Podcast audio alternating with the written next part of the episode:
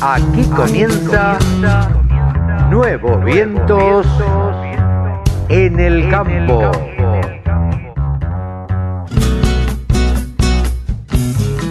Hola, hola, hola, hola, ¿cómo les va mis amigos? ¿Cómo están? ¿Bien? Aquí estamos en una edición más de Nuevos Vientos en el campo por la radio del campo.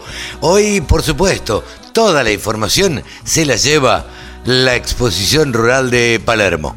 Bueno, charlamos con Gustavo Cobian, con Luciana Arneta, con Mónica Ortolani, con Nilda Silva, creadora de Búfalos, con Pablo Adriani, analizando todos estos mercados y toda esta, eh, a ver, ¿cómo podríamos decir? Esta exposición rural llena de novedades, pero también sumamente política, totalmente politizada. Por allí pasaron todos, todos, todos y cada uno de los aspirantes a presidente de la nación. Así que de todo esto estaremos charlando en esta edición de Nuevos Vientos en el Campo que arranca de esta manera.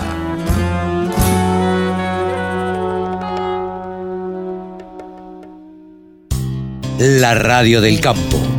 Única emisora con programación 100% Hola, ¿qué tal? Mi nombre es Gustavo agropecuaria. Cobian, soy de Río Grande, Tierra del Fuego, soy un emprendedor. eh, hace poquito estamos armando una empresa de mm, proyección en cuanto a innovación. Bien, contanos un poquito porque has venido desde muy lejos, si bien residís en Córdoba, pero bueno, tu trayectoria desde Tierra del Fuego, así como un emprendedor, como bien lo decís vos, pero buscador de estas cosas que ayuden a la sustentabilidad. Te presentaste en los premios CITA, contanos en qué rubro y cómo te ha ido. Bueno, en los premios CITA, que bueno, fueron este lunes pasado 24, me- estuvimos en la categoría de cuidado del medio ambiente y del operario. Imagínense para nosotros del sur eh, poder estar en este evento muy lindo. Eh, he estado en otros eventos como invitado, pero en esta ocasión eh, participando. Bien, y contanos específicamente el proyecto que presentaste en CITA. El proyecto. Bueno, antes de comentarte el proyecto específico, decirte que bueno, hemos estado trabajando hace unos años con otros equipos, prototipos. Eh, por ejemplo, con la gente de Agrometal estamos desarrollando un prototipo de mini sembradora directa, que estamos muy avanzados en Tierra del Fuego, Río Grande. Y ahora estoy desarrollando y también muy avanzado el tema de un dron acuático multipropósito denominado Covitech 1. Sí. Y ese dron acuático que hablas, vos lo decís, lo definís, pero ¿cómo es para el oyente que se, se imagine? Para que se imaginen eh, un catamarán en miniatura de un auto un poquito más chico, un sistema de flotación principal, un sistema de flotación secundario que va en el centro del equipo.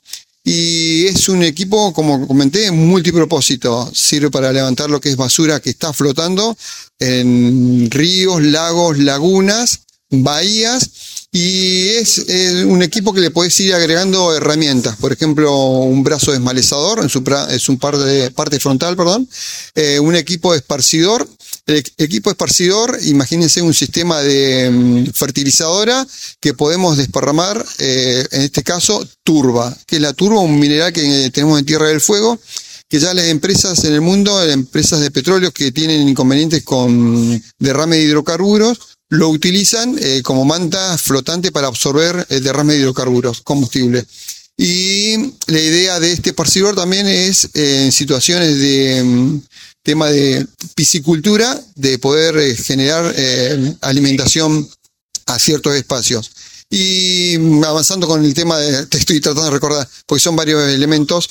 Por ejemplo, también podemos eh, colocarle un brazo en la parte posterior, todo con un sistema eléctrico, el equipo, donde se podemos incorporar un cepillo. Este cepillo puede ser para limpieza de embarcaciones o estructuras portuarias. El equipo es un equipo eléctrico eh, con baterías de carga profunda. Tenemos un sistema de paneles solares flexible. He diseñado dos aerogeneradores para poder recargar esas baterías. Bien, todo esto que vos estás este, comentándonos es un proyecto, en qué etapa está de todo ese proyecto y también me contaba fuera de micrófono que bueno, al menos no te llevaste el premio, pero se visibilizó el producto y ahora ya el gobierno allí de Tierra del Fuego está estás logrando un apoyo. Exacto, sí, por suerte desde el gobierno de Tierra del Fuego desde el principio entendieron lo que es el, el proyecto, así que bueno, desde ya agradecer al gobernador Gustavo Melella, a su ministro eh, Sonia Castiglione, que me pudo acompañar en este evento, igual que el secretario de Inversiones Ariel.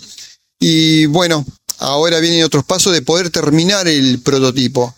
Eh, comentarte que bueno, ya se presentaron todo lo que es la documentación a el INPI, que es el Instituto Nacional de Protección Industrial, y ya tengo, digamos, una cobertura eh, de la idea y eso me permite mostrar, y por eso pude participar eh, muy tranquilo en los premios CITA. Así es.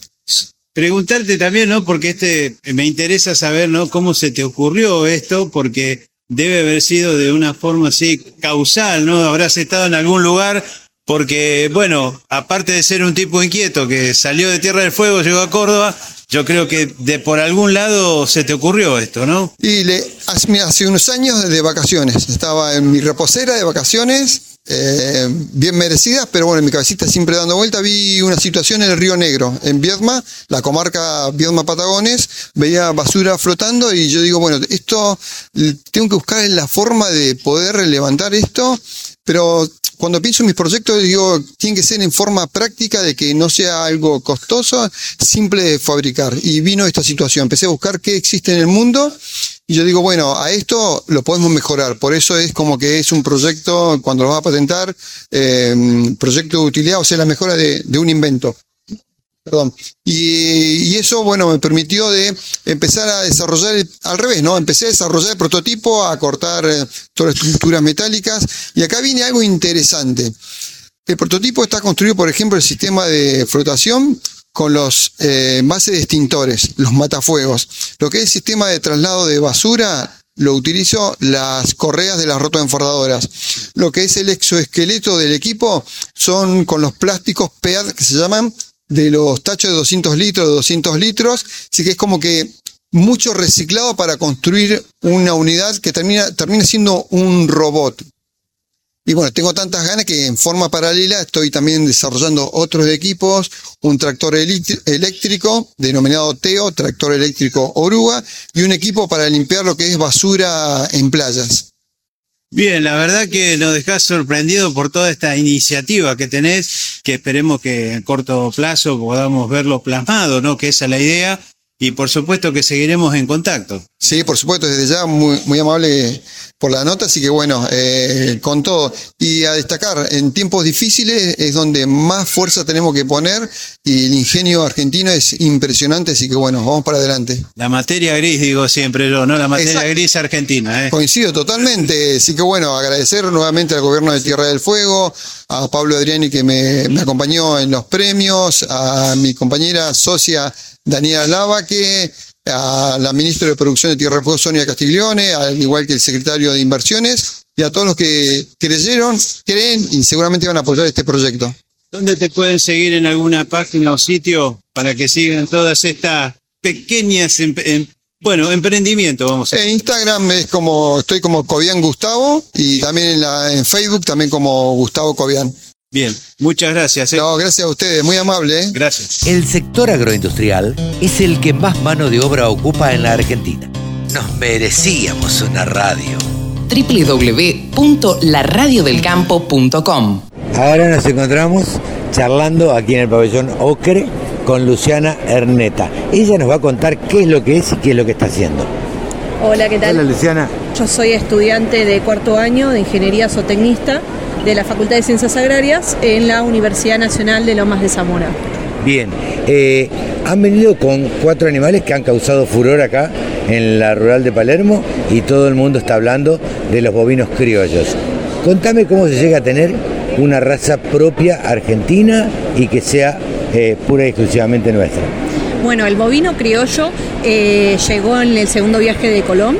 Eh, a través de, bueno, digamos, las embarcaciones, que, bueno, fue un periodo, digamos, en las que las embarcaciones eran tan precarias que fue muy complicado asentar una población de bovinos en Sudamérica.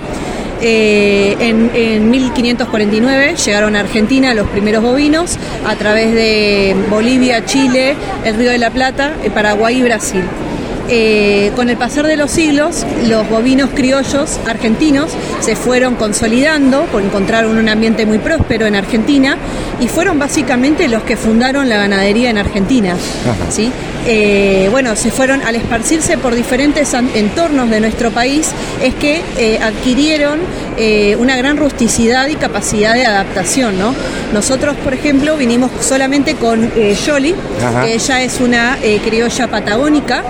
Eh, que es una variedad eh, única en su tipo porque es eh, descendiente del criollo pampeano que actualmente ya está, ya está extinto. Ajá. ¿sí? Y ella fue recuperada de un, ella no sus digamos sus ancestros fueron recuperados del Parque Nacional Los Glaciares en un estado totalmente asilvestrado. Ah, mira. ¿sí? Eh, bueno, actualmente se está trabajando con el criollo patagónico en un trabajo de conservación y de revalorización de la, de la raza. ¿no? Bueno, eh, contanos cuáles son las características de estos animales. ¿Qué características distintas a la mayoría de los animales que conocemos que son descendientes de eh, eh, Aberdeen Angus, este, Hereford, Shorton y demás? ¿Cuál es la característica de los criollos? Bueno, eh, para empezar, digamos, para los que conocen, digamos, de razas, eh, se ve que lo- los animales, los bovinos de raza son eh, casi todos, vamos a observar la uniformidad, ¿no? Son todos muy parecidos. En cambio, si nosotros observamos a los criollos, eh, su, visiblemente ya se nota que entre ellos hay diferencias. Y eso se debe a la variabilidad genética que hay entre individuos de la raza criolla, lo cual habla mucho de su capacidad de adaptación y debido a que muchas de estas poblaciones de criollos estuvieron sujetas a selección natural y son las que mejor anduvieron en eh, lugares aislados o más marginados donde los animales de raza no pudieron prosperar. Claro. Eh, ¿qué, ¿Qué características tienen respecto de la carne y de la leche, por ejemplo?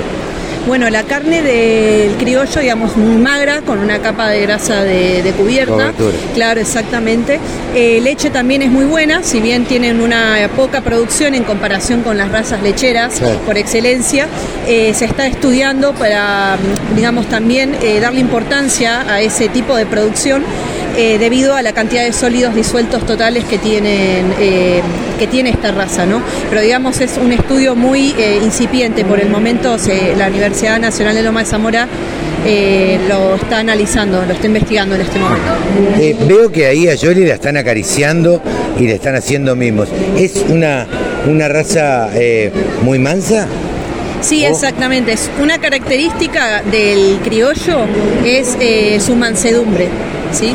Eh, Jolie fue cri- desde muy chiquita que fue seleccionada para venir a la exposición. También ella tiene un estímulo eh, ambiental de que tanto estudiantes del CEP eh, número uno, donde ella se crió, Es la mimada. Claro, exacto, ella es la consentida.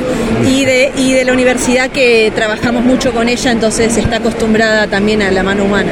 ¿Cómo se les ocurrió investigar esta raza y, y por qué se les ocurrió? Bueno, en realidad fue algo casi de casualidad. Ah, mira. Eh, la raza criolla patagónica fue descubierta por un docente, eh, por un grupo de docentes, mejor dicho, entre los que estaban Rubén Martínez, eh, integrantes de en ese momento que se llamaba Genética Animal.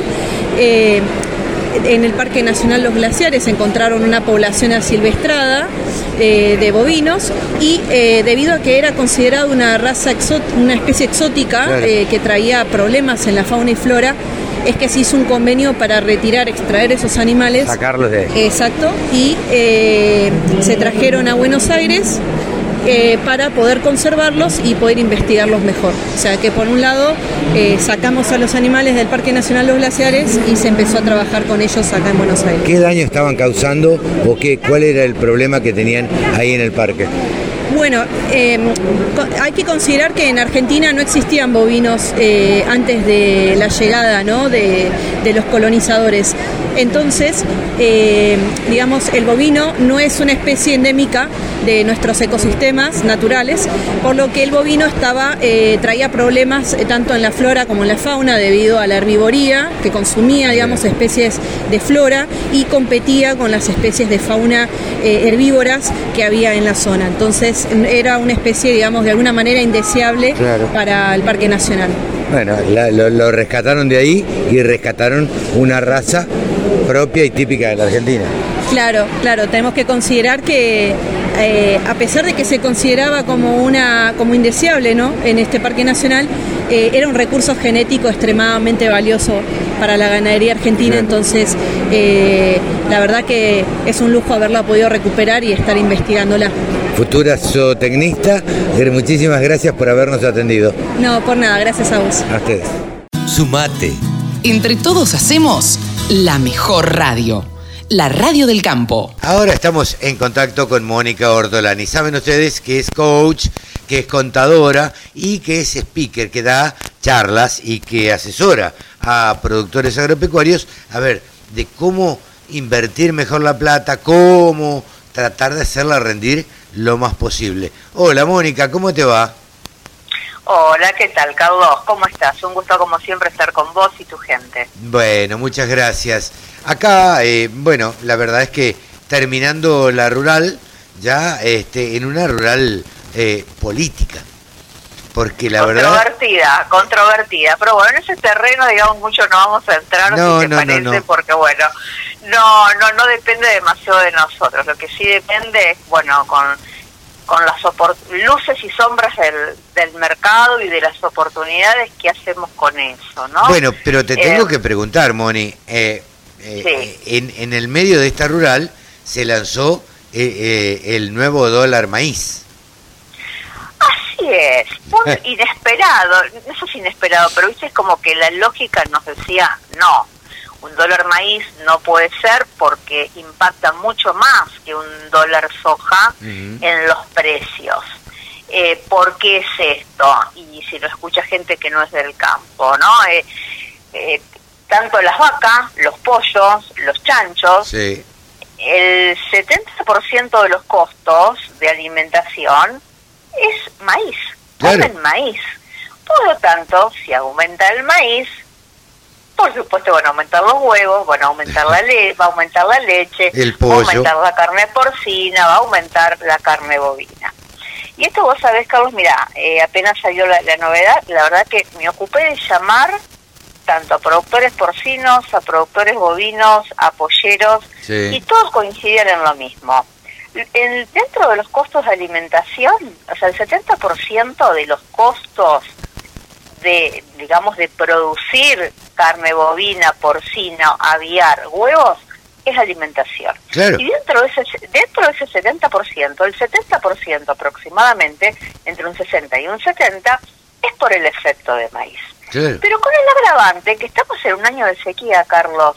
Entonces, como decía Andrea Pasarini, año las vacas tuvieron que comer el triple de maíz de lo que venían comiendo. Sí, claro. Entonces, en un año de sequía, salir con un dólar, eh, con un dólar maíz, que si bien vos te para los productores que solamente son agrícolas, es un, es un alivio, es oxígeno, y si vos mirás, bueno, ya en el primer día se vendieron 480 mil toneladas, se podría decir, uy, fue un éxito, ¿no? Claro, claro. Igualmente habría que ver si fueron todos productores o también han sido eh, Exportadores. algunos exportadores u otros, digamos, eh, actores de la cadena que han comprado barato y ahora venden con un, dólar de, de 340 pesos. No, no obstante, digamos, brindó un poco de oxígeno a algunos productores que por ahí tenían que vender grano para poder honrar algunas deudas y fue un oxígeno. Pero cuando vos mirás digamos, y, no podemos pensar solamente en nuestro bolsillo y nuestro pedacito o en nuestro metro cuadrado, sino que cuando vos eh, pudiste haber vendido el maíz más caro, pero también te aumentaron los costos. Claro. Hay productor que mira, la uria aumentó un 20% respecto al mes pasado. Totalmente. O sea, el fertilizante que vos necesitas para volver a implantar ese maíz o, eh, bueno, eh, también te aumentaron los costos, ¿no? Entonces, es, digo, es suma cero, sí, sí, ¿no? Sí. Suma cero siendo muy buena, porque eh, realmente, al tanto me, comentaba un productor porcino, yo con este maíz directamente estoy trabajando a pérdida. Y sí, claro, es muy probable. Trabajo a pérdida. Entonces hoy el, el impacto en la producción, o sea, en definitiva, son parches ¿no? Son parches, porque en definitiva terminó siendo una devolución segmentada, también no nos olvidemos que, bueno, este dólar, aparte, ¿no es cierto?, de un dólar diferencial para las economías regionales, también hubo un aumento, digamos, en los eh, impuestos eh, a la importación, ¿no? Eh, y por más que te diga que no son de canasta básica, escuchamos un fertilizante, un herbicida, sirve para producir alimentos que, que se necesitan para comer, digamos, son alimentos tanto para la alimentación humana como para la alimentación eh, de los rodeos. Entonces, esto, lo, digamos, llamémosle dólar soja, llamemos dólar maíz, llamémoslo como lo queremos llamar, termina siendo una devaluación, digo que son anabólicos, digo, para, para una inflación que está contenida, ¿no? Entonces, en, digamos, en el mientras tanto el productor tiene que tomar decisiones. Eh, por supuesto que si no tienen, eh, digamos, líneas de financiamiento, ya tienen todos los cupos tomados, eh, bueno, quizás no le quede otra que, que vender algún grano, que vender grano y a lo mejor, bueno, convertirlos, ya sea para, digamos, en algún otro instrumento que dolarizado, digamos, puede ser insumos, puede ser un dólar MEP, puede ser eh, alguna obligación negociable que, ajuste por dólar. Eh, entonces, el, tema es no quedar descalzado y, refugiarse en algo que le permita capturar valor.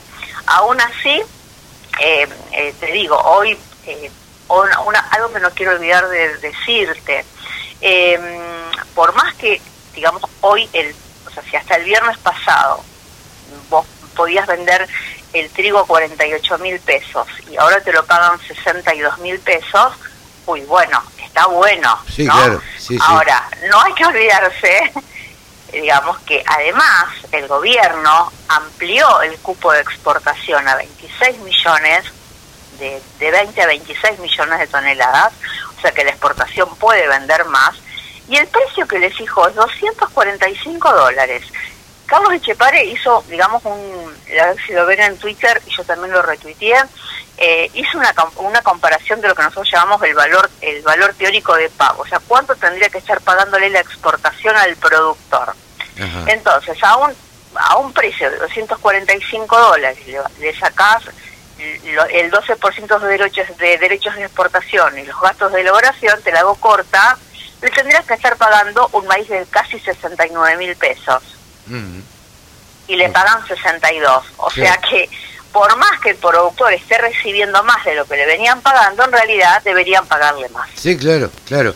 Y eh, encima, hoy, te digo, eso te cuento realidad que le está pasando a los productores, que por ahí tenían eh, maíz ya entregado con un precio fijado y tienen les restaba especificar, la mayoría no les está considerando este dólar referen este dólar diferencial.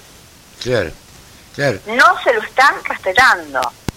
Y eh, hay un comunicado del, del Matbarrofex donde en definitiva dice no que en realidad si ya está entregado y está eh, digamos con un precio fijado en dólares no correspondería aplicar este este dólar eh, diferencial. No obstante, como siempre digo, los forwards son acuerdo de partes y tendrán que negociar entre las mismas, digamos que qué dólar, eh, si se respeta o no. Hay forward que ya se anticipaban y ya te decían que no se iba a considerar el eh, algún dólar diferencial que en el futuro el gobierno podría establecer, ¿no? Por eso que hay que leer muy bien la letra chica de lo que acuerden y de vender granos aprovechando este oxígeno para los que sí tienen maíz, por favor, convertirlo en otra cosa. Claro, Te cuento una, anécdota muy simpática con mi sobrino Agustín, cuatro años. Se le había caído un diente y el ratón Pérez le trajo pesos. ¿Cómo escuchará que le dijo al padre, papá, los pesos que me trajo el ratón Pérez me sirven? Claro, terrible. Y lo hice, y lo hice en un agrodibus que, que, lo, que, lo, que lo pueden encontrar, porque la verdad que a mí me, me, pasa que me dejó tildada. Y claro. Porque digo, ya cuatro años entiende de economía y, sabe que los pesos, sabe que los en la mano Claro. no le sirven. Y así se va creando una cultura. Y sí, sí, lamentablemente Así es se va así. creando una cultura donde nuestra moneda no nos identifica. ¿Y por Sí. qué no nos identifica? Porque eh, como país, y siempre lo hemos dicho y lo he escrito muchas veces, si lo imaginamos como una familia grande, ¿no?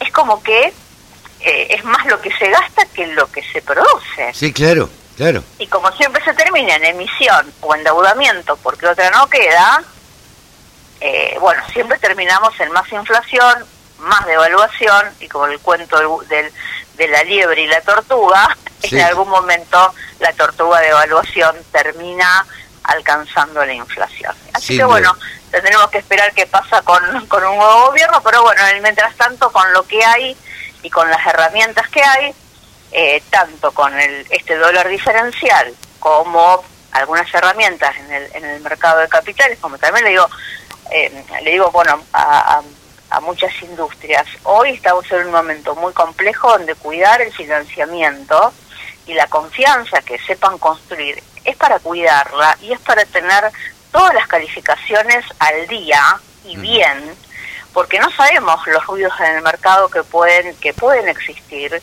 y ante eh, problemas en la en la cadena de pagos vos tenés que estar bien planchado y bien peinado Claro. el financiamiento Sí, ¿no? sí, sí. entonces calificar bien con las SGR tener las calificaciones en los bancos recurrir a las herramientas de los del mercado de capitales ya sea como inversión no con obligaciones negociables que, a veces- que ajustan por por dólar no eh, como también eh, digamos, como tomador de crédito del mercado de capitales. Así que bueno, las herramientas están y, y usarlas. Bueno, a usarlas, a usarlas. Esa sería básicamente eh, la sugerencia a los productores. Toda herramienta que tengan a mano, bueno, eh, utilizarla siempre y cuando sean convenientes, ¿no? Sí, mira, eh, hay una frase que dice, que yo uso mucho en mis capacitaciones, que dice, una herramienta se transforma en solución dependiendo de la mano de quien la maneja.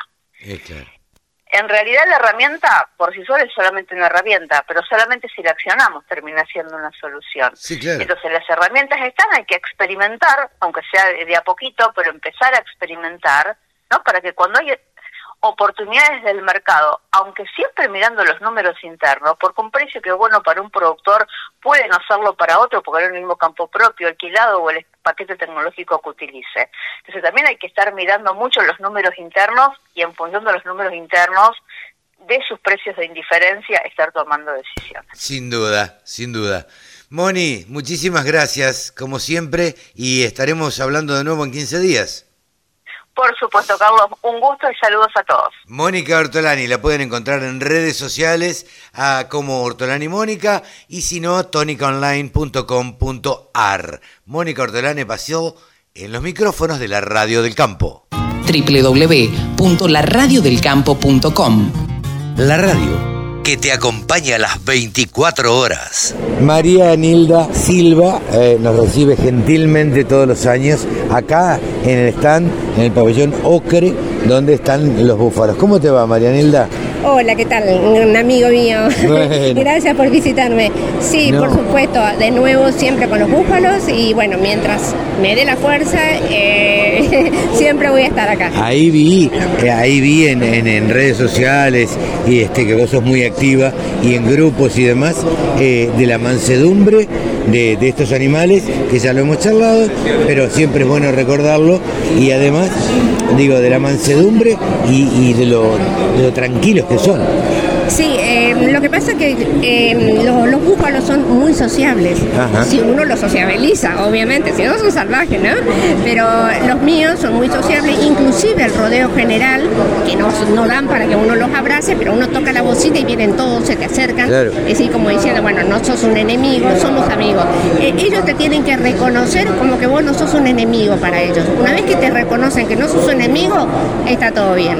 Obviamente que tengo un rodeo más pequeño de elite, que son los que son para exposiciones, Claro. los de Pérez, los que están más cuidaditos y qué sé yo, que además de tener el grado de domesticidad eh, como para, para acercarse a ellos y demás, tienen un grado de, de ¿cómo te puedo explicar? De, de no es el manejo, eh, están más que domesticados porque, por ejemplo, son- ellos, vos les llamás, vienen, acuden, eh, les abrazás, te insisten con el abrazo, son demandantes, eh, Son cariñosos. Son, te dan afecto. Mira. Vos le das, ellos te dan el doble. Qué bueno. porque son grandes. Qué bueno. Eh, eh, Nilda, decinos con cuántos animales vinieron. Bueno, vinimos con tres animales de este año, una hembra que es una excelente lechera. Eh, este año se hizo muchas pruebas de leche con la Facultad de Ciencias Veterinarias, la Cátedra de Tecnología de los Alimentos con la, la cabeza la doctora Gladys Reback. Este, mm, yo eh, donaba la leche a la facultad, ellos hacían productos lácteos eh, y de paso hacían los estudios de la leche para ver el estándar en la que estamos comparativamente con los estándares que tienen los italianos, que son la mejor leche para la mozzarella y de- derivados, ¿no? Eh, ¿qué, qué, qué, cuáles son los principales productos que se hace de la leche de búfalo? Bueno, en realidad los principales productos tendrían que ser quesos y todos sus quesos y por supuesto la mozzarella, burrata y eso. De hacer se puede hacer de todo. Desde yogur, desde mm, leche cultivada, ricota, lo que quiera. Yo en casa, cuando de entre casa un día que tengo ganas, hago dulce de leche, lo que sea, ¿no? Em, pero en, este, en- en Italia generalmente lo hacen de queso, porque que, todas las gamas de quesos. Claro. ¿Por qué? Por el rinde. Porque eso me explicaba a mí un doctor italiano, en veterinaria obviamente, que cuando vos haces un yogur es litro por litro. En cambio, cuando haces queso, el rinde es mucho mayor, Claro. porque necesita menos cantidad de litros de leche para más cantidad de kilos de queso. Claro. Eh, bueno, andamos muy bien con eso. Ah, También sabéis que somos un centro de inseminación. Eh, nuestros animales son todos reproductores. ¿Cómo está yendo eso? Está yendo muy bien, muy bien. Eh, cada vez tenemos reproductores mejores, porque bueno, vamos avanzando, la genética no es mágica y tenemos, vamos logrando cada día reproductores de mayor calidad, tanto la raza murra como mediterránea. Y ¿Cuál es la diferencia entre estas dos razas, entre la murra y la mediterránea?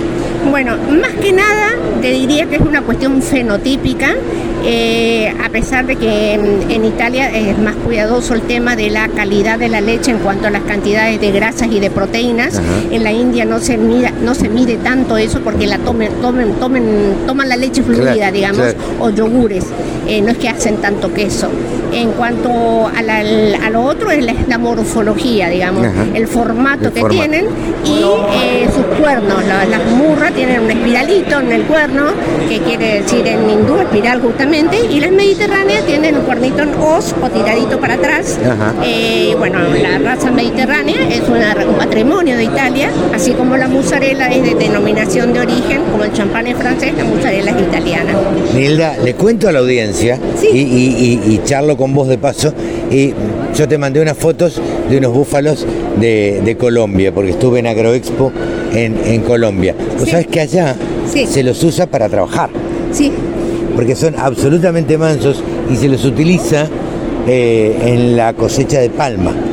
Entonces van cortando, se dejan los montoncitos, los racimos de palma, eh, porque luego se hace aceite, y entran con búfalos y con un carro atrás, se- la palma se cultiva en el agua, y le cuento a la audiencia, y eh, van pasando y van cargando en los carros que son tirados por búfalos y que prácticamente no necesitan que se los lleve de tiro ni nada, prácticamente siguen al que, al que, al que está, al que está guiándolos.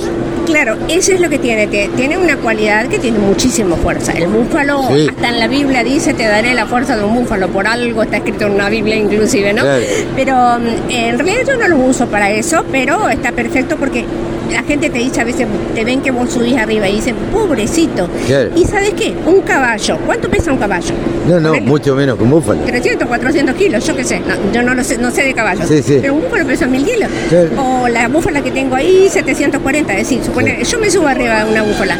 ¿Qué le vas a hacer? Ni se entera, entonces, no es pobrecito, ella es feliz porque yo le estoy mimando. Ellos se sienten como halagados de que uno le mime, le suba, le toque, porque les gusta. Están acostumbrados al contacto humano. Están acostumbrados al mismo y están acostumbrados. Yo subo arriba de ellos y ellos van pastando, van haciendo su vida. O nadamos en, la, en el estero. Claro. Eh, claro, yo voy detrás de ellos y yo te puedo asegurar una cosa: yo no sé nadar. Entonces, Pero te sacan los búfalos. Claro, me prendo la cola y voy detrás de la búfala y encantadísima, ¿no? Y no, tenemos que decir a la gente para informar mejor, no, todo es- no solamente hacer la parte alegre, que bueno, la carne del búfalo es maravillosa. eh, Contame cómo es, yo nunca comí. bueno, capaz que sí, pero no te enteraste. No me di cuenta. no te diste cuenta. Bueno, la leche, un la, la carne es un poquito más oscura, eh, porque tiene mayor cantidad de proteína, muchos minerales, tiene grasa de cobertura, es decir, que vos podés hacer un destape y Claro. sacar toda la grasa y comerte una carne absolutamente Magra, magra, claro. lo cual es muy bueno para la salud, eh, para no subir colesteroles, ¿no? Claro, Hay que sí, cuidarse. sí. Y para los deportistas también. Eh, y la, la terneza depende de cómo la cocine y depende de cómo la faene, igual que un bovino, Igual. es, es lo mismo. Eh, y la grasa es siempre bien blanca, bien blanca porque, Ah, mira. eh, porque no tiene grasa saturadas, entonces eh, tiene- es mucho más blanca. ¿Con qué los alimentas vos a los búfalos eh, este, en tu criadero? Bueno, generalmente nosotros siempre hicimos implantación de pastura y rotación de potrero porque nuestro campo es muy pequeño. Ajá. Entonces, al ser pequeño, necesito plantar. Entonces, siempre le plantaba braquiaria, sorgo, distintas cosas, además de la pastura natural. Claro. Pero hace tres años que tenemos seca. Ah, Entonces, hace caramba. tres años que no plantamos nada Recordamos que está eh, que vos estás en corriente. en corriente. Entonces, ¿sabe con qué se están alimentando? Con paja de arroz. Ah, mira. Ellos tienen una capacidad de convertir una pastura de baja calidad en un producto de altísima calidad. Ah, mira vos. Ellos son excepcionales para los campos bajos, los campos duros. Los búfalos tienen una cualidad excepcional porque tienen un aparato digestivo diferente al bovino. Y además de eso, viven muchísimos años. Vos vas a escuchar una Holando, que no, no, no, no, no lo digo en demérito. No, eh, no, no, por no, favor. está claro. Esto no compite, son dos cosas diferentes. Eh, un Holando, escucho que como mucho tienen tres terneritos y son tres, tres tandas de ordeña. tres o, o ponele vos cuatro, Sí. se da con mucha suerte. Ellos a los 15 años están pariendo y te estás ordeñando. Y está claro. Es decir, Sí, sí. 15 años estamos hablando. Y animales que pueden vivir hasta los 20, 25 años. Pero yo te digo, eh, en- La edad productiva es son productiva por lo menos es hasta 15. 15 años sin ningún problema en ordeñe y pariendo. Qué Es decir, que tenés un bucerro anual y búfala ordeñando. Eh, Nilda, ¿con qué expectativa vienen ustedes a la rural? Porque no hay juras, no compiten, eh, es solamente mostrarlo y tratar de mostrar. Ah, ah, veo que ah, me señala acá eh, Nilda todas las cucardas. Este, bueno, compitieron. Claro, el- lo, lo triste es competir contra uno mismo solo. Claro. Pero al mismo tiempo es un desafío. Porque competir contra uno mismo es mejorarse Y todos, claro, los años. todos los años tratar de mejorar y tratar de traer algo diferente, mostrar una cosa. El año pasado mostramos cómo una búfala puede parir en público sin que la madre se ponga loca porque dice que hay una cosa, un mito de que no es un mito, es una El realidad. estrés, El claro. estrés, que la búfala ataca si tiene un hijo, bueno. Ella compartió su bebé con todos, fue mimada por todo el mundo, que es un animalito hiper sociable, se llama Giuseppina, ya tiene un, un año, cumplió ahora, y Ya, ya tiene mira. 360 kilos y el año que viene probablemente venga preñada. Venga, Palermo. Venga preñada a Palermo. Eh, y sí, competimos contra nosotros. eh, sería muy lindo que otros productores también lo hagan. Claro. Nosotros encantadísimos que hayan otros productores que se animen a esto.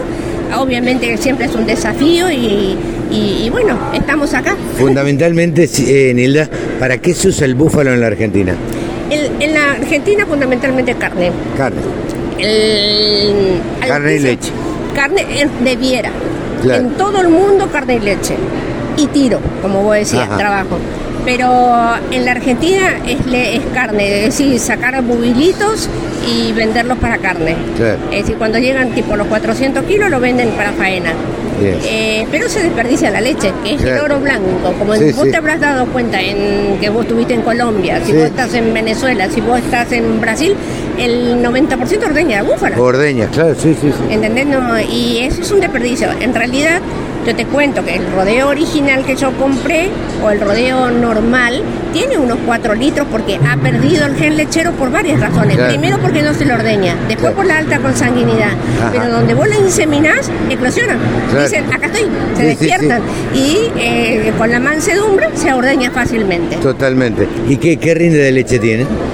La leche te re- eh, la leche de búfala, este, yo, mi, mi, mis lecheritas, que Sí, sí. yo convengamos que yo no soy ni una campeona de la leche, eh, tenemos un 8 litros por ordeñe, en un solo ordeñe En en la un- mañana, es decir que vos tenés que sacar la cuenta que a la tarde seguramente puedes puede sacar otros 7 litros de leche sin ningún problema y con ni siquiera le estoy dando una alimentación tan excepcional. Es decir, eh, debiera de este año voy a implementar una alimentación un poquito más específica. eh, de la cual me estoy asesorando porque tampoco no es- a la- lo que pasa con los búfalos que no es que le podés dar grano como a las vacas Claro. porque enseguida le da acidosis entonces Ah, tiene mira. que ser todo muy medido en cuanto a lo que es suplemento entonces me estoy in- interiorizando bien para hacer una suplementación un poquito mejor como para ver el cómo andamos con la calidad y la- el volumen de la leche Es una permanente investigadora, eso nos encanta. el tema es que mi, mi lugar es una casa de estudios, porque como yo empecé criando búfalos sin tener la menor idea de lo que era un búfalo, Claro. entonces a mí me interesa saber lo Aprender. que es un búfalo, aprender todos los días con los profesionales y tener el respaldo profesional detrás. No ser yo la que ando inventando cosas, no, que haya profesionales que entienden de todas estas cosas Sí, y que respalden todo que lo lo, que- que lo certifiquen, que Claro. respalden, así como hacemos las pajuelas de semen, así como miramos los reproductores, así como hacemos eh, sanidad, porque tenemos sanidad bubalina 100% Claro. todo el rodeo. Este, lo mismo eh, quiero, quiero hacer también con la leche. Nilda, muchísimas gracias. No, es un placer siempre hablar contigo, un placer hablar de búfalos, porque, bueno, me parece que hay gente que no lo conoce y tiene Te que... iba a decir esto, te- la última. ¿Te parece que falta conocimiento en la Argentina de, de búfalos? Yo creo que sí. Hay muchísima gente que, inclusive criadores, ¿eh? Que vienen a mirar porque no lo conocen o, o me dicen a mí, esto es el búfalo. claro. Sí, esto es Parece el- mentira. Esto es el búfalo. Este es el búfalo. Este animal que brilla Sí. y es tan lindo y tan grandote, Sí. ese es el búfalo. Ese es el búfalo. Muchísimas gracias, que sigas muy bien. Gracias a vos, un abrazo enorme. María Nilda Silva, criadora de búfalos en la Argentina, ha pasado aquí en los micrófonos de la Radio del Campo. 24 horas. Los siete días de la semana. Toda la información que te interesa. Toda la música que te acompaña.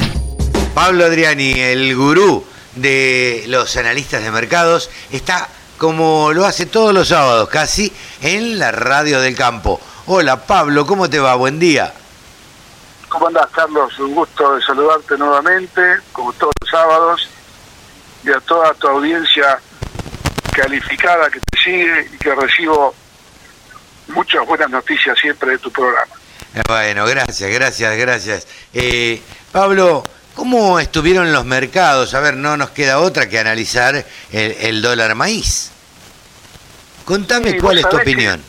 Vos sabés que el, el mercado está raro, ¿viste? Porque yo, yo creo que el gobierno, eh, los nervios le han jugado en contra al gobierno. Convenimos, estamos- Pablo, convenimos que es una medida electoralista, ¿no? Sí, es una medida de necesidad de, de dólares. Pero, ¿Querés que te diga una cosa? Entre vos y yo, charla de café, que no Sí. se escucha nadie. El productor hubiera vendido lo mismo con el dólar agro y, yo el dólar- y sin el dólar agro. Ah, vos O decís sea, que ¿qué sí. te quiero decir? ¿Qué te quiero decir? El productor que tiene que vender va a vender independientemente de dólar agro porque tiene que vender para determinados pagos de compromisos, insumos Sí. para cosecha de verano. La cuota del tractor. eh, Claro, sí. exacto. Pero, pero yo no veo una venta masiva de productores porque el gobierno haya implementado el dólar agro. ¿Por qué? Porque el productor, como digo siempre, no come vidrio y se lo mastica, no lo traga.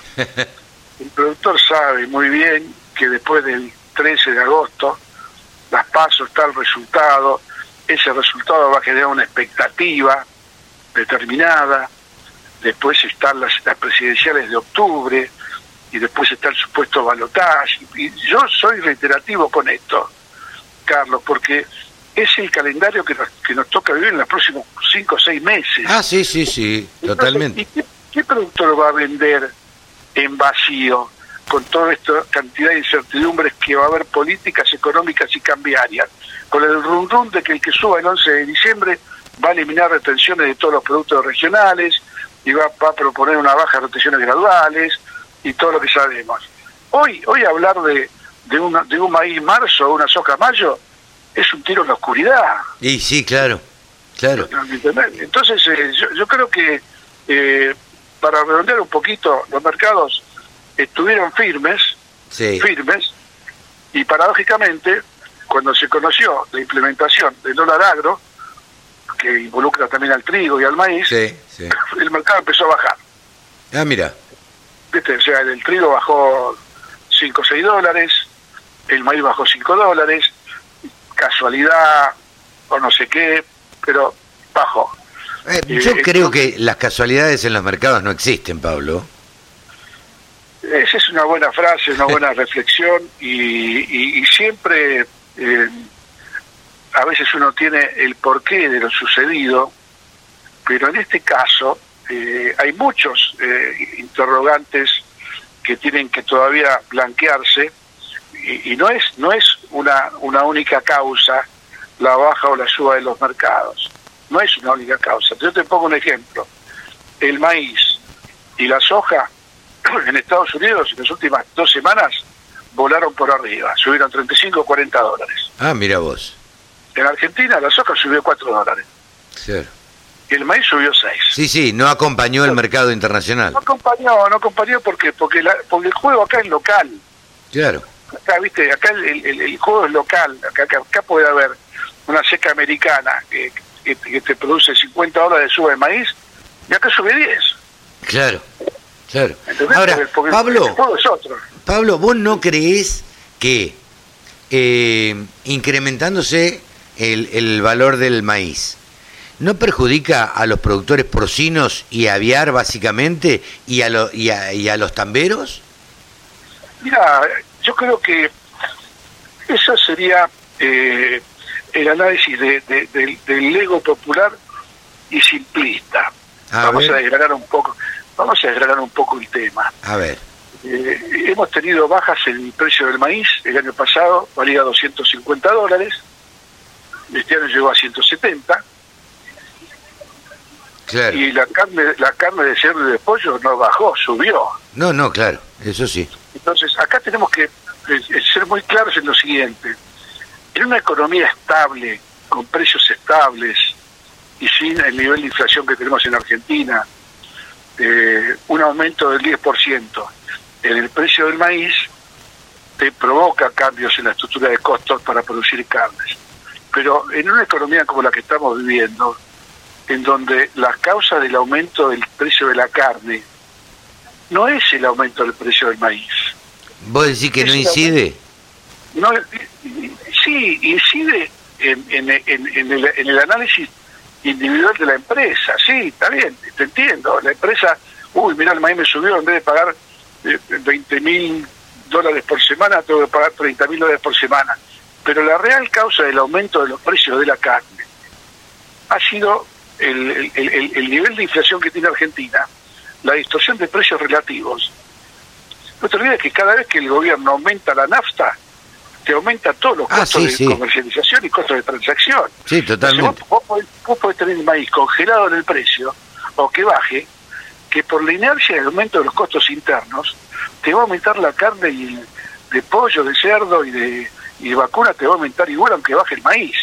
Sí, porque claro. la inercia inflacionaria y la estructura de costos está muy relacionada con, con la, eh, la- la devaluación y el aumento de las naftas.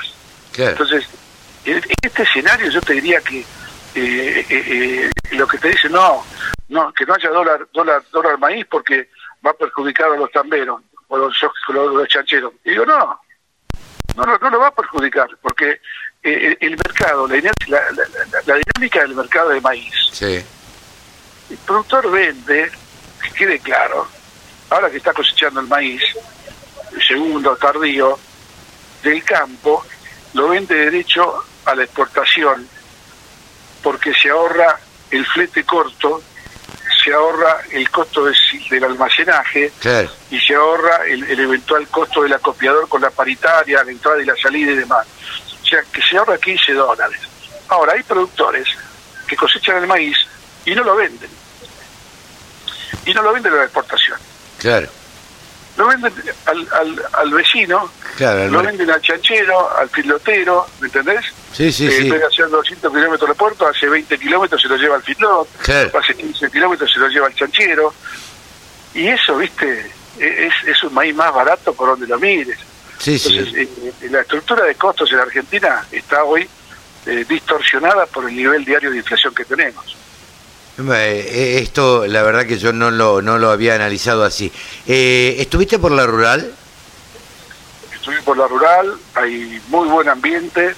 ¿Viste? Eh, Yo noté, la verdad, un ambiente casi de euforia, casi de alegría. Lo que Ahora, pasa, Carlos, disculpa que te interrumpa, Sí. el productor ganadero eh, es, es un productor como el agrícola. Eh, el productor agrícola siempre esperanza. sí, El productor ganadero cría terneros que es mucho más esperanzador el, el proceso de ganadería, porque vos tenés que tener la vaca, sí, claro. la tenés que, la tenés que, la tenés que, tiene que tener, la tenés que inseminar, tiene tantos meses de gestación, nace el ternero, el ternero al año lo tenés que destetar, o los seis meses, a recría, es esperanza permanente. Sí, sí, Entonces, sí. Este año nos sorprendimos con la cantidad, por ejemplo, de Hereford que hay en la muestra, Sí, la cantidad de Brangus, de Braford, ¿me ¿entendés?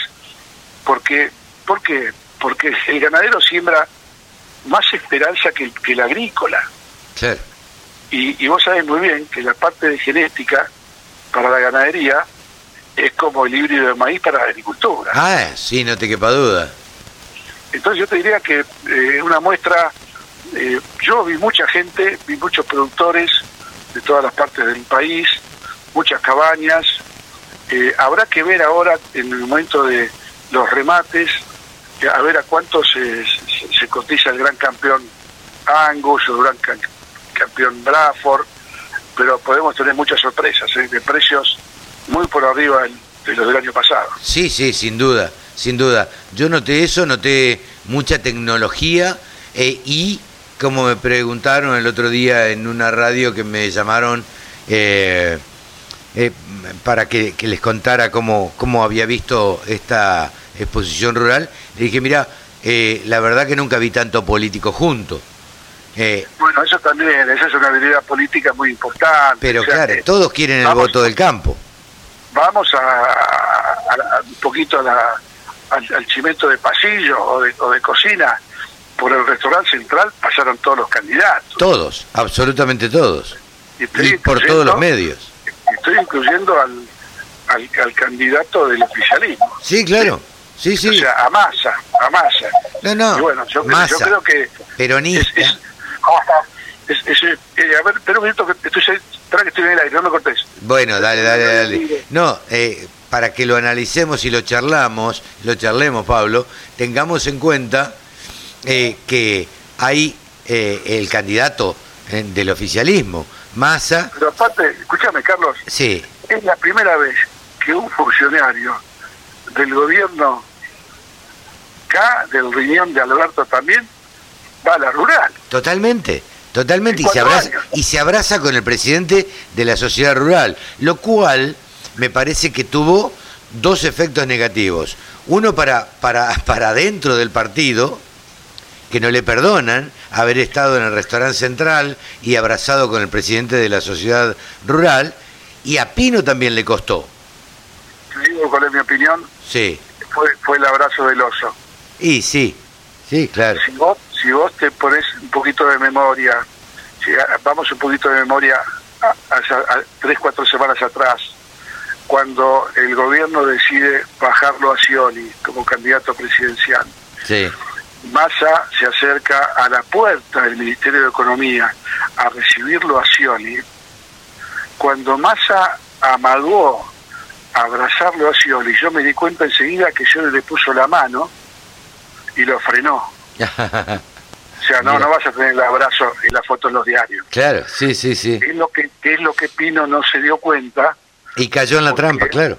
cayó en la trampa. Entonces, el abrazo ese de Massa, que fue una foto instantánea que circuló por todas las redes, Sí, fue una filmación que hizo eh, alguien de la cámara de TN, no sé de dónde, donde hay que ver cómo surgió ese abrazo, ¿viste? Queda como que, que, que, que fue un abrazo de, de- de- de conformidad y por ahí no, pero él lo abrazó así rápido como para... sin para la duda. Digo, me Bueno, pa- a mí me parece, conociendo más o menos este, cómo, cómo actúa normalmente Massa, me parece que estuvo absolutamente buscado por él. Totalmente, totalmente. O sea, si hay algo que tiene masa, ah, masa tiene una habilidad. No, no, no, fuma abajo del agua. Sí, sí, sí, sí. Aparte, eh, eh, esto entre charla de café, eh, ojo con el oficialismo que puede dar sorpresas. ¿eh? Sí, yo Ojo, también, yo pienso lo mismo. Vos sabés que Yo el también. gobierno actual, eh, si tiene que emitir 10 mil, 15 mil, 20 mil, 30 mil millones de pesos, lo va a emitir. Si eso le garantiza ganar las elecciones, van a emitir plata y van a inundar la plata de- del interior con plata. El conurbano claro. bonaerense, sí, una forma que ya conoce el justicialismo. No vamos a hablar eh, de forma despectiva, eh, eh, la compra de votos. No, no, no, totalmente, totalmente. llevando Esto, colchones, llevando heladeras, llevando, regalando notebooks, ¿entendés? O sea, eh, es una elección muy difícil y, y Massa, y lo eh, y Massa está eh, encascado en ser presidente. ¿eh? está encascado. Y otra cosa, Carlos, Cristina se subió a la campaña. Sí, claro. Ojo, ojo, eh. Alberto Sí, sí. lo miraba desde la platea y Cristina se subió a la campaña con masa. Ojo, Claro. ¿Eso sabe la, la cantidad de votos que tracciona? exactamente. Entonces, viste, no hay que no hay que confiarse. La oposición está muy confiada. Sí, yo creo que sí. Yo creo que sí, entre ellos cuando tienen que dejarse de pelear hasta las pasos. pero Después la- están peleándose, siguen habiendo problemas con Patricia, con Horacio, Sí. que es una pelea central, ¿no? sí, sí, sí, más vale. Pero Es lamentablemente la gente no, no, no acepta esas peleas de familia, ¿viste? no, no, no, no, no. Y a ver, los trapitos, los trapitos sucios se lavan en casa, ¿viste?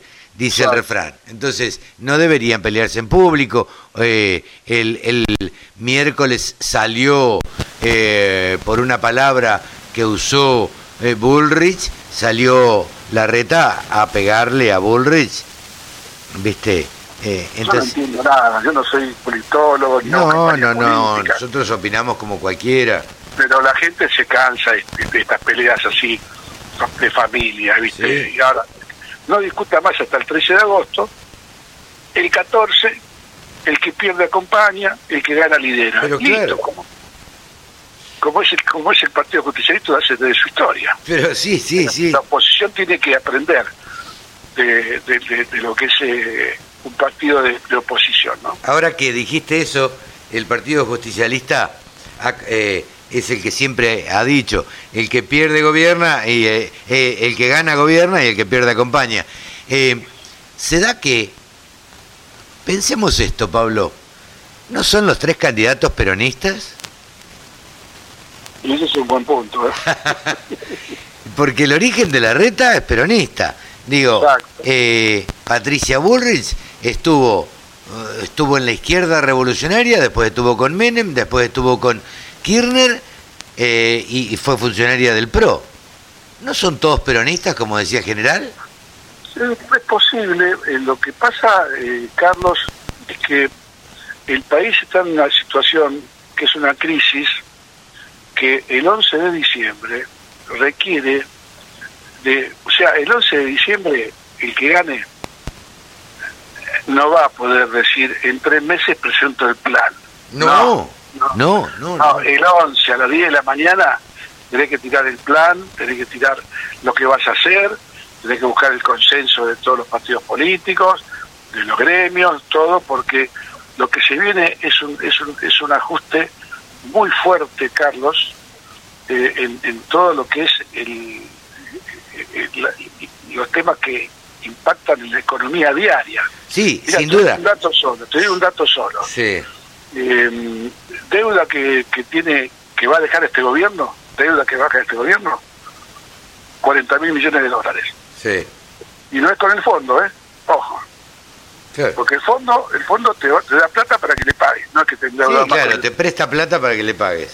claro, no es con el fondo pero tenés 15 mil millones de dólares la deuda con los importadores tenés 5 mil millones de dólares el canje de- de- del yuan del del yuan con China El swap, claro. con otro swap, el swap con China, con los yuanes, y tenés otros 5.000 que están dando vueltas en el corto plazo, 10.000, más 15, 25.000. tenés otros 5.000 de, de lo que es eh, envío de, de- de divisas al exterior de las empresas. Claro. En el todo, en todo, el- en todo el balance ese son 40 mil millones de dólares. Claro. Ahora, si vos le agregás las LELIC, el vencimiento de las LELIC, tenés otros 30 mil millones de dólares más. Claro. Entonces, no resiste la Argentina si no hay un cambio en el tipo de cambio. Esto, esto no es decir alegremente el tipo de cambio está atrasado, hay que devaluar. No, no, no. Porque el mercado ya está devaluando por vos. El mercado te está mostrando para el mes de enero, en los mercados de futuros, Sí. de financieros en el ROFEX, de ROFEX, el dólar futuro vale 640 pesos Claro. en enero. Sí, yo Y creo en, mayo, y en mayo vale 750 pesos el dólar futuro. Claro, yo creo que se quedan cortos, pero bueno. Bueno, pero y, es- y esos dólares hace 15 días estaban 50 pesos abajo. Quiere Sí. decir que aumentaron las expectativas de, de- de inflación y de devaluación. Entonces, en algún momento todo eso se va a blanquear, porque no podemos seguir con 14 tipos de cambio distintos, como hay en Argentina hoy. No, no, no, eso. Yo lo, lo hablaba en el exterior también y nadie podía entender que hubiera eh, este, eh, tantos dólares eh, eh, en la Argentina, eh, cantidad de, de- de cotizaciones de dólar. Pero bueno, así somos. Pablito, eh, charlamos 20 minutos, me encantan estas charlas, me encanta porque charlamos de lo que sea y este y a la gente le gusta. Y más más de uno me ha dicho a mí me gustaría sentarme a charlar con ustedes bueno es lo que hacemos nosotros y es lo que pretendemos que les guste escucharnos eh, en estas charlas tipo de café que tenemos. Pablito hasta la semana que viene. Hasta la semana que viene, un fuerte abrazo a vos y a toda tu audiencia. Pablo Adriani ha pasado aquí por los micrófonos de la radio del campo el gurú de los analistas de mercado Exposiciones, muestras, rurales, novedades. Toda la información en laradiodelcampo.com. Y hasta aquí fue una edición más de Nuevos Vientos en el campo por la radio del campo. Nos despedimos hasta la semana que viene. Chau, que lo pasen bien.